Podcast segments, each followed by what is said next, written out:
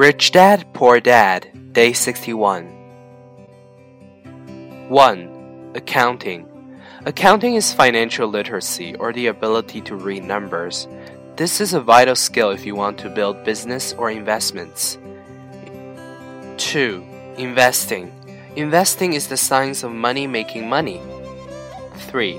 Understanding markets.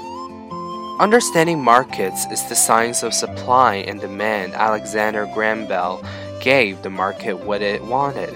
So did Bill Gates. A $75,000 house offered for $60,000 that cost $20,000 was also the result of seizing an opportunity created by the market.